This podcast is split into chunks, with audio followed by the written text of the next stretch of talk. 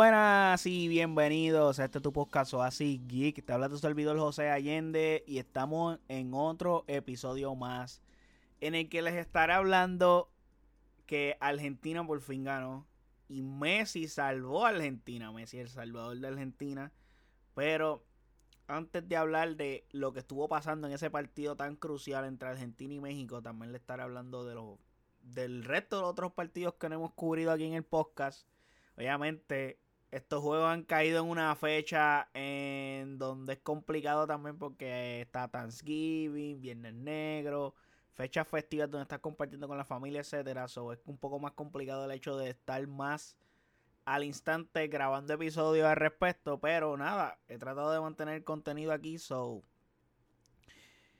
cubriremos todo eso. Pero antes de cubrir todo lo que ha estado pasando en el Mundial hasta el día de hoy, que juega España y Alemania, partido crucial, no olviden seguirme en nuestras redes sociales como AsiXPR, Facebook, Twitter e Instagram. Y de igual forma puedes pasar a nuestro website asiXPR.com, en donde están todos nuestros episodios y todas las plataformas donde habita este podcast.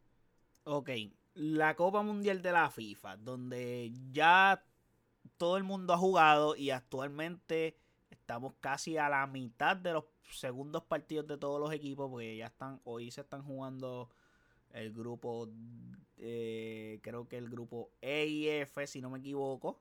Eh, pero nada, actualmente está jugando el equipo de Bélgica y Marruecos, donde Marruecos está ganando sorprendentemente 1 a 0. Pero nada, yendo al grupo F, vamos a irnos hacia atrás. Justamente al grupo del partido que están jugando. Un Croacia contra Marruecos que empataron. Eh, un resultado que no me sorprende porque Marruecos, a pesar de que un equipo de África y es un equipo que la gente no lo ve, pero tiene buenas figuras, tiene buenos jugadores y es un equipo que puede competir. Eso puede ser un dolor de cabeza para cualquiera. Actualmente le están ganando a Bélgica. So, el hecho de que le estén ganando a Bélgica tampoco me sorprende porque Bélgica no viene con su mejor fútbol. Y hablando de Bélgica, Bélgica le ganó a Canadá 1 a 0, un partido que Canadá hizo absolutamente todo para ganarlo. Canadá merecía ganar ese partido. Es más, Canadá falló un penal que Alfonso Davis pateó y Courtois lo atajó, pero honestamente aún así se recuperaron y siguieron presionando a Bélgica y Canadá dio un partidazo de altura donde Bélgica nunca estuvo cómodo en ese partido. El gol de Bélgica cayó en una contra donde, pues, mano, son de esas que, pues, tú has tenido muchas, no las has, aprovechado, el rival va a tener una y te va a matar. Pues esa fue, así fue que perdió Canadá ese partido. Grupo E. Tuvimos otra gran sorpresa en ese grupo. ¿Por qué? Porque Alemania perdió contra Japón. Y tú dices, ¿cómo es posible? Es un partido en el que Alemania tuvo todo para ganarlo, pero literalmente todo. Y al no hacerlo, Japón los liquidó. Japón lo hizo pagar. O sea, ese primer tiempo Alemania fue superior a Japón, pero de manera abismal. Pero en ese primer tiempo, al no irse con una ventaja mayor, porque Alemania pudo haberse ido en ese primer tiempo ganando el partido 2 a 0, 3 a 0 y no lo hizo, lo mantuvo 1 a 0 y a 1 a 0 con gol de penal. So le dio chance a Japón de salir en el segundo tiempo, hacer unos cambios que lograron deshabilitar a Alemania. Mientras que en ese mismo grupo, España le dio una escalpiza, una paliza, lo que tú puedas llamar por pela. España se la dio a Costa Rica 7 a 0. Para mí personalmente es una tremenda sorpresa eh, el hecho de que hay gente que no conoce mucho el fútbol de Costa Rica, pero el hecho de que Costa Rica pierda 7 a 0 para mí es una gran sorpresa. Yo pudiera haber esperado que España fuera superior, sí, porque España es un gran equipo y es de los candidatos míos para ganar esta Copa Mundial, pero no a 7 a 0, o sea, no esperaba algo tan abrumador y apabullante, o sea, si pudieras haber esperado un marcador de 2 a 0, 3 a 0, 3 a 1, 4 a 1. 7 a 0 no. No hay forma para mí. Viendo a Costa Rica tan mal, creo que fue un resultado demasiado sorprendente. Y sí sé de lo que escapa España, pero tampoco esperaba que contra Costa Rica ellos lo aplastaran de esta manera, honestamente. O sea, el hecho de que España en este partido da un buen puñetazo en la mesa diciendo que es candidato. Que no vinieron a Qatar a competir. Como mucha gente cree por tener un núcleo tan joven, creen que España fue a Qatar a hacer un buen papel. Y no, España está para ganar. O sea, honestamente está para ganar esta Copa Mundial. Y yo los digo como candidatos. Ya yo los veía como unos candidatos para ganar. Porque tienen un núcleo brutal. Y ya yo le expliqué en el podcast donde hablé de las predicciones. Por qué yo tenía España como candidato. Y me encanta cómo juegan. Creo que el hecho de poner a Marco Asensio de 9 fue bello. Un jugador que salía constantemente del área y los defensas no tenían idea de cómo defender en el área por el hecho de que su centro el centro delantero del equipo rival está saliéndose y tú dices, coño, ¿y cómo defendemos a este tipo? Porque los extremos están bien abiertos. Y en verdad España tuvo, tuvo una práctica. Creo que por eso es que me sorprendió tanto el performance de Costa Rica, por el hecho de que España tuvo una práctica. Tú no te puedes dar el lujo en un mundial de que tú seas el fogueo de un equipo. Eso no puede pasar. Y ojo con Alemania, que esa derrota los pone en una situación complicada debido a que su próximo partido es contra España. So, ese partido puede significar la eliminación de Alemania. So, vamos a ver qué pasa. Grupo G. Suiza. Le ganó a Camerún 1 a 0 un resultado que para nada, para nada de sorprendente. Se esperaba que Suiza le ganara a Camerún. Suiza era mejor que Camerún.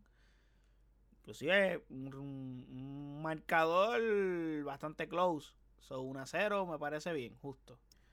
Brasil eh, en sus partidos gana 2 a 0 a Serbia. Brasil jugó un partidazo, demostró por qué la mayoría los tienen como campeones de esta Copa Mundial.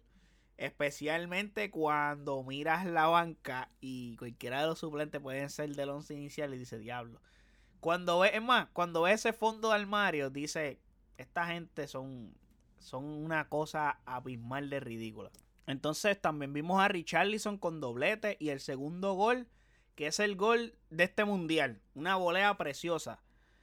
Eh, lo creo que aparte de que Brasil lució espectacular, apabullante, bueno, no apabullante porque Serbia compitió, pero Brasil es superior, simplemente superior, that's it.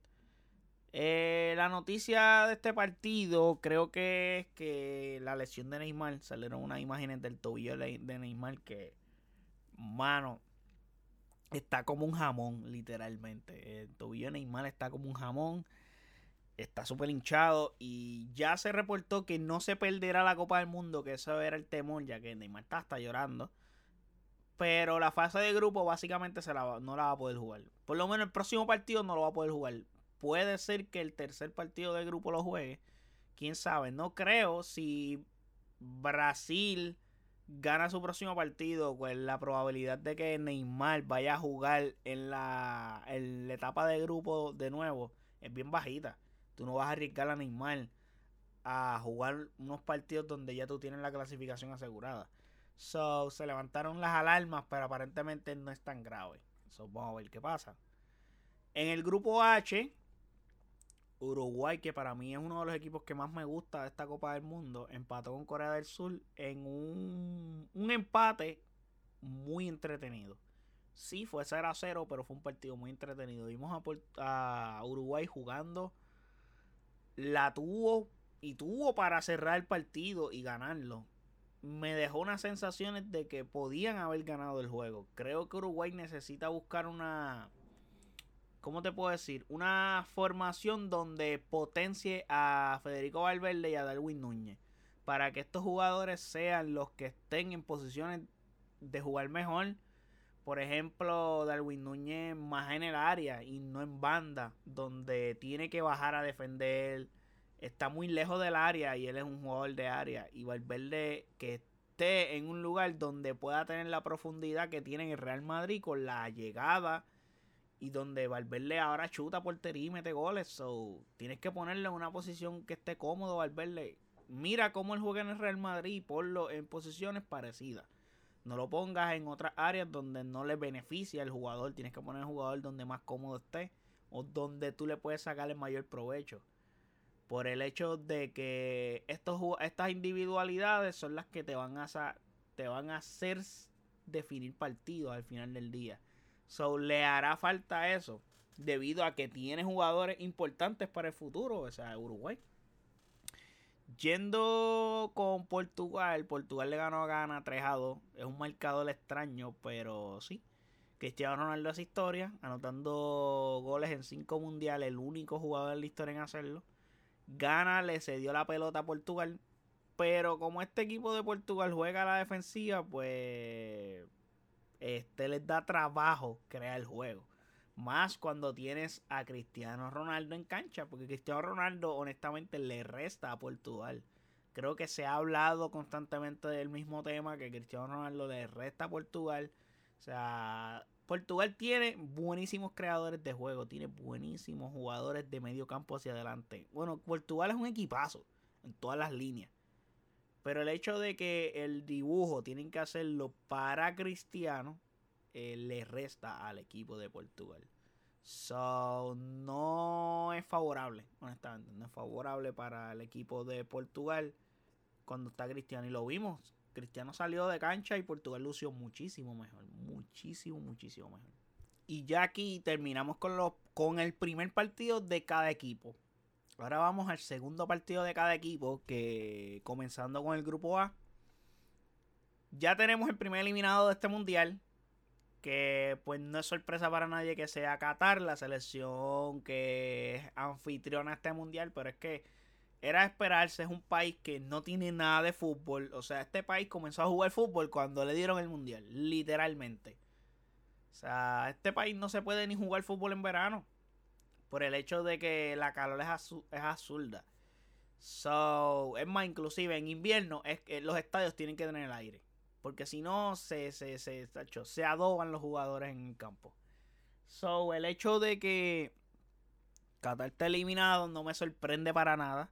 A pesar de que sí, Qatar hizo sus deberes como un equipo que iba a tener como sede una Copa Mundial. El hecho de que Qatar, cuando le dieron la sede, fue a la Copa América, fue a la Copa Oro, eh, se metió a competiciones o sea, como invitado para adquirir nivel, para tener rodaje en sus jugadores, etcétera, pero no creo que eso bastó. A pesar de que dio un falso espejismo de que tú decías contra este equipo puede competir, pero no han competido. O sea, por lo menos anotaron un gol. Le, aunque perdieron 3 a 1 contra Senegal. Pero pues, hermano, ya están eliminados. Entonces, el otro de este grupo, Países Bajos contra Ecuador. Empataron 1 a 1 un resultado que no me sorprende, pero sí me sorprende el bajo nivel de Países Bajos. Yo esperaría o esperaba que Países Bajos jugara un mejor fútbol. O sea, definitivamente. No sé qué está pasando con ellos. No están siendo un equipo como el que yo esperaba. Oye, tampoco esperaba que Países Bajos fuera el del 2010 que llegó a la final de la Copa del Mundo o el del 2014 que llegó a semifinales. Pero si esperaba un equipo que dominara en este grupo, por lo menos. O no, tan, o no que no dominara, pero que sí resolviera los partidos. Aunque fuera pasando un poco de trabajo, pero el hecho de que luciera mejor, no está luciendo muy bien. Sus individualidades no están saliendo a reducir. Tampoco tienen muchas, pero no están saliendo a reducir. No sé qué está pasando. No, no, no están para llegar lejos en este mundial, honestamente. Yo los veo, cuidado que si en octavos de final se pueden ir. Si Holanda gana este grupo y, pronto, y ahora va a hablar el grupo B, que es el que se cruza con el grupo A. Si Holanda, yo, es más, no importa si ganan o no, si Holanda pasa a octavos de final, cualquiera de los dos del grupo B, que pueda pasar, que estoy casi 100% seguro que van a ser Estados Unidos y Inglaterra, por lo que les voy a comentar eh, enseguida. El hecho de que Estados Unidos e Inglaterra, cualquiera de los dos se puede ganar a Holanda en una eliminación directa. Mientras que Ecuador es un rival donde yo creo que tú no quieres encontrarte con ese rival. Ecuador sí juega buen fútbol. Ha demostrado que está a un nivel donde pueden competir y pueden llegar a cuartos de final. Creo que no es un equipo con el que quieres encontrarte, honestamente. Si tú siendo, en este caso Inglaterra, eh, o Estados Unidos, o cualquier grupo B, no te quieres encontrar con, con Ecuador. Hablando del grupo B, este mundial me está fascinando. Honestamente, me está fascinando porque es un mundial donde los odds han sido. se han roto. Irán perdió el primer partido contra Inglaterra sellado. Y tú dices, esta gente vinieron aquí a coger palizas. Próximo partido de Irán contra Gales. Irán le ganó a Gales. 2 a 0. No es un marcador que tú dices eh, fue un partido donde esta gente ganaron de chivo. No, mano. Bueno, probablemente en de cada 10 veces Gales les gana 8 a Irán. Puede ser. Pero en este partido vimos a un Irán que le ganó a Gales y bien, 2 a 0. Logró recuperarse de la paliza que recibió. Y aunque Gales aún tiene opciones para pasar a la siguiente ronda, la probabilidad de que pase es, bien bajita porque el próximo partido de Gales es contra Inglaterra. Y eso no le conviene a Gales. Eh, estar con ese sentido de urgencia, o sea, tienen un punto, mientras que Estados Unidos tiene dos, porque Estados Unidos hizo su trabajo, que fue empatarle a Inglaterra, y creo que fue un resultado magnífico para Estados Unidos. Inclusive Estados Unidos tuvo para ganar este partido. So, pienso que hasta desaprovecharon el hecho de que podían haber ganado este partido. Inclusive la última jugada del juego, Estados Unidos tuvo un, tiro libre que el entrenador le dice a Pulisic como que el reloj, eh, loco, estamos en empate y ya, ya el, time se acabó, como que nada, no hagan la jugada. hazla. ¿Qué te cuesta hacer la jugada cuando al final del día o sea, tienes chances de ganar el partido. O sea, si la jugada no sale, el árbitro va a pitar y se acabó. No te van a hacer una contra. So, nada. Estados Unidos empató con Inglaterra. So, le complicó un poco más la situación a Gales. Y Estados Unidos a priori va con el rival más flojo en su último partido, que sería Irán. Digo a priori porque Irán le ganó a Gales.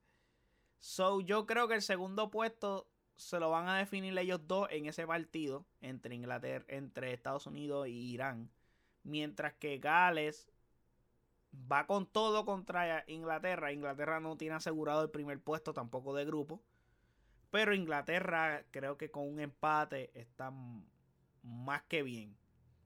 Por el hecho de que Inglaterra le dieron una escarpiza a Irán y eso los ayuda en cualquier tiebreaker que tengan poder pasar a siguiente ronda como primero de grupo, yo creo que Inglaterra ya tiene las de pasar a la siguiente ronda cómodamente por el hecho de que ellos golearon de manera apabullante a, Irán. Eso los benefició. Por eso es bien importante, si tú tienes opciones de seguir anotándole goles a tu rival, hágalo. Hágalo. Porque un marcador de 6 a 2, un marcador de 7 a 0 como el de España, son marcadores que al final del día te pueden ayudar porque tú no sabes las circunstancias que pasen. Y tratar de recibir la menor cantidad de goles posible también eso es bien importante. ¿Por qué digo lo del goal average? Porque en el grupo C eso va a ser bien importante. Este grupo está mega caliente también. Porque Polonia le gana a Arabia Saudita. Se posicionan como líderes de grupo. Lewandowski anotó su primer gol en mundiales. So, Polonia tiene cuatro puntos le ganó 2 a 0 a Arabia Saudita. le ganó con un buen marcador donde le complica las cosas a quién? A México. Por el hecho de que en el día de ayer, que fue cuando se presentó este partido, ellos jugaron primero. So, cuando México le tocó a jugar con Argentina, ya México sabía que Polonia había ganado 2 a 0.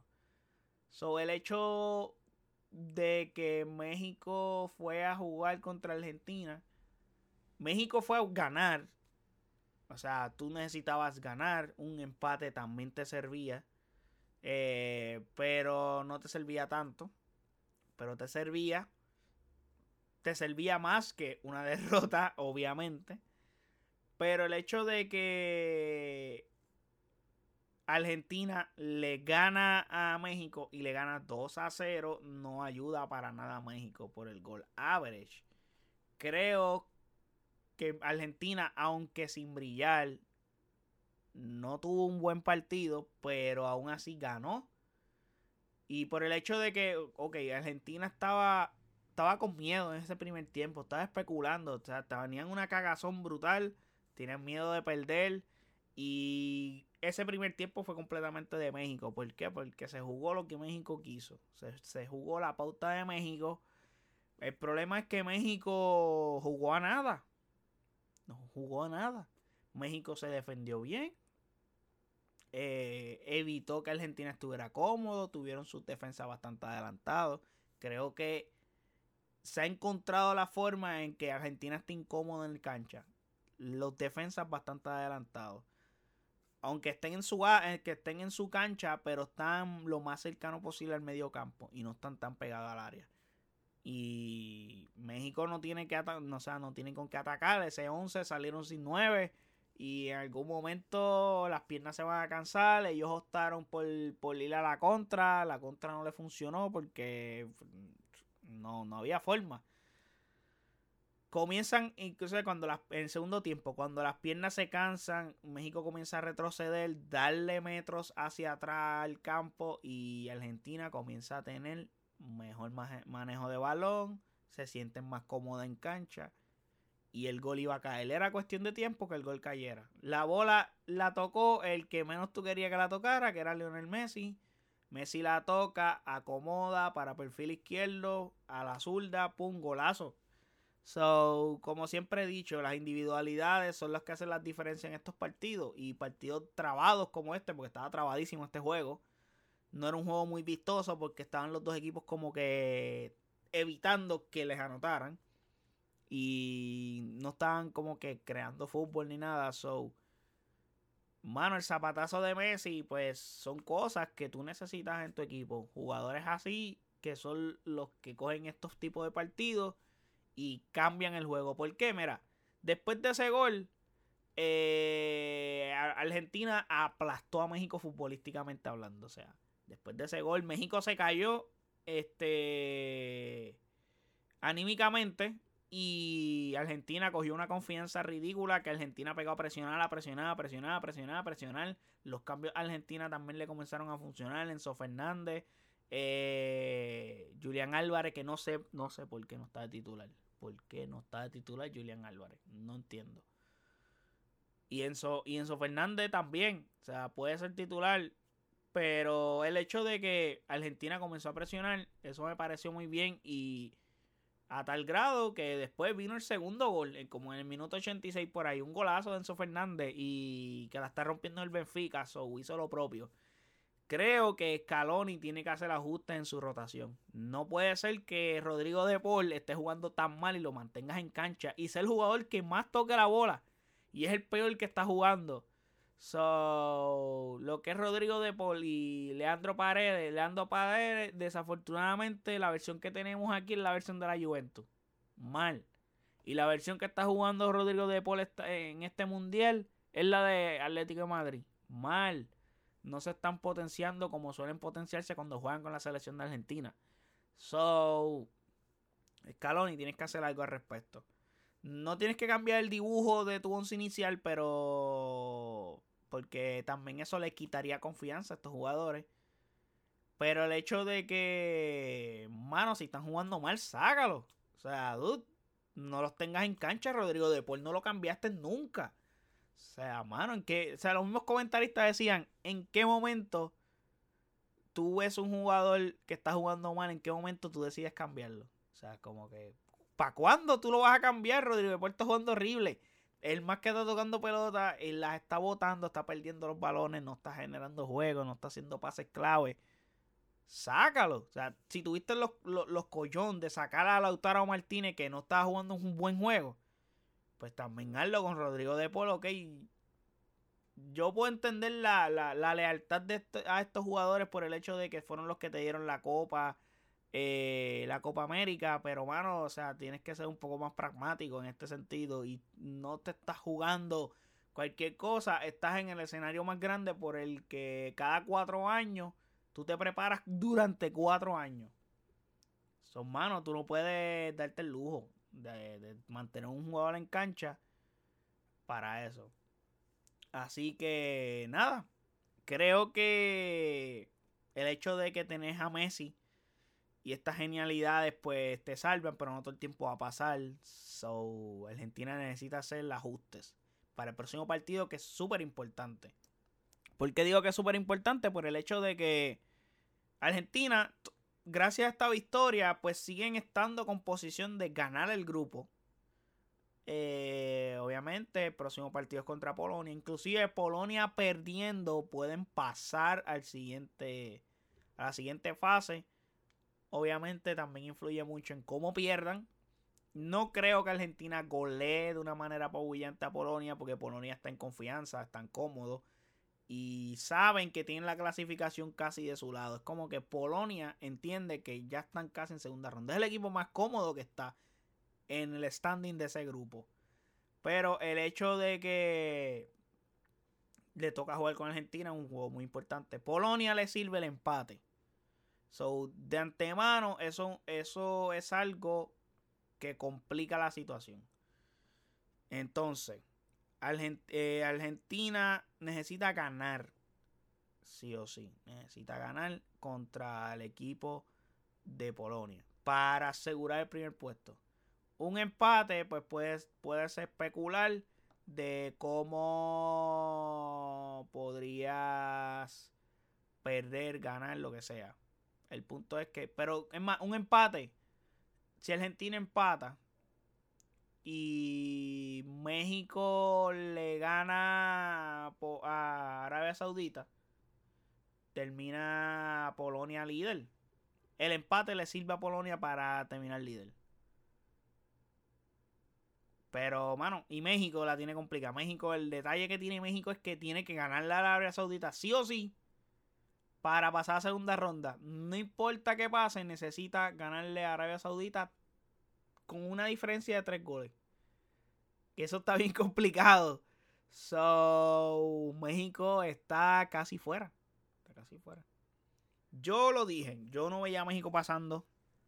Lo puedes escuchar en el podcast.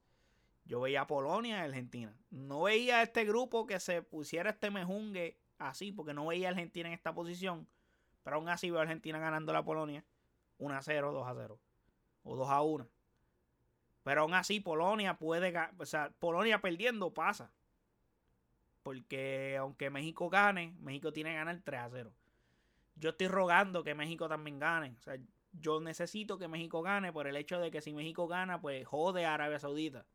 Pues Arabia Saudita tiene 3 puntos. El hecho de que. Entonces nos pondría la cosa un poco más fácil para Argentina. Por el hecho de que Argentina con un empate, pues podría pasar. El problema es que también Argentina no tan solo necesita pasar, Argentina necesita ser líder de grupo. ¿Por qué? Por el hecho de que si tú eres líder de grupo no te encuentras con Francia. Ya yo estoy seguro que Francia ganó su grupo. O sea, yendo ahora al grupo D, Túnez pierde contra Australia. Australia se va a jugar el pase contra Dinamarca en el último partido. So, ahí se va a definir el segundo lugar. ¿Por qué? Porque Dinamarca perdió contra Francia. So, Francia tiene 6 puntos. Es el único equipo que ganó los dos juegos que ha jugado. Y es el único equipo que ya aseguró su pase a, la, octavos de final. Y Francia, si pierde, terminan primero. Si empatan, terminan primero. Y si ganan, terminan primero. ¿Por qué? Porque el partido contra Australia, Francia le dio una escalpiza a, a Australia. Y no veo a Australia, en caso de que Australia gane a Dinamarca, que sería el resultado que podría desbancar a, Francia del primer puesto. Pero para que eso pase, Australia tendría que anotarle como 5, o sea, ganarle como por 5 goles de diferencia. 5 o 4 goles de diferencia a Dinamarca. Entonces, eso es un resultado que no lo veo posible. Yo no lo veo viable. Final del día, yo veo a Dinamarca ganándole a Australia o empatando que un empate le puede servir a Australia, pero el hecho de que para Australia pasa el primero de grupo, pues necesitaría golear a Dinamarca y Dinamarca es un hueso duro de roer. No veo a Australia goleando a Dinamarca, pero todo puede pasar en este mundial. Francia, como les dije, le ganó a Dinamarca y Francia es la primera selección que aseguró su paso a la segunda ronda. Francia está dejando, o sea, dejó las dudas que habían sobre ello atrás con el fútbol que ha demostrado en este mundial. Mbappé con doblete, mucho crédito a Griezmann y es un dolor de cabeza el hecho de que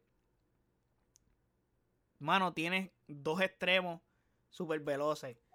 Mbappé y Dembélé es un fucking dolor de cabeza para cualquier rival y para cualquier defensa. Entonces Francia juega de cualquier manera. Puede jugar con posesión, puede jugar a la contra, puede jugar como sea. Y lo hacen bien. Y están adaptándose fácilmente a las condiciones del partido.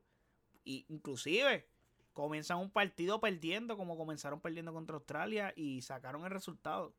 So, al final del día, Francia es temerario, este equipo es temerario. Y por la velocidad que tienen sus jugadores es ridículo, ridículo. Pero nada, hasta aquí llegamos con todo el recap de todos los partidos que estuvimos viendo de este mundial. Eh, vamos a ver qué pasa en el Alemania-España hoy. Es bien importante ese partido porque puede ser la eliminación de Alemania y el pase a segunda ronda de, de España o puede ponerse el grupo bueno si Alemania gana y este grupo se pone la última fecha súper interesante. Que la última fecha son partidos bien cool por el hecho de que en cada grupo, por ejemplo, el grupo D que está Túnez, Australia, Dinamarca, Francia, los cuatro equipos juegan a la misma hora. O sea, los dos partidos que se estén jugando van a ser a la misma hora. Y eso es bien importante para un mundial. Así que nada, gente, espero que les haya gustado este episodio. Eh, no olviden seguirme en nuestras redes sociales como AsiKisPR, Facebook, Twitter e Instagram. Y de igual forma puedes pasar a nuestro website asikispr.com en donde están todos los episodios de este podcast y todas las plataformas donde habita este podcast. También puedes seguirme en nuestro YouTube y Twitch que también está por ahí para que te suscribas. Así que nada, gente. Espero que estén disfrutando este mundial. Que sé que hay mucha gente juquía. Y nada, hasta el próximo episodio. Bye.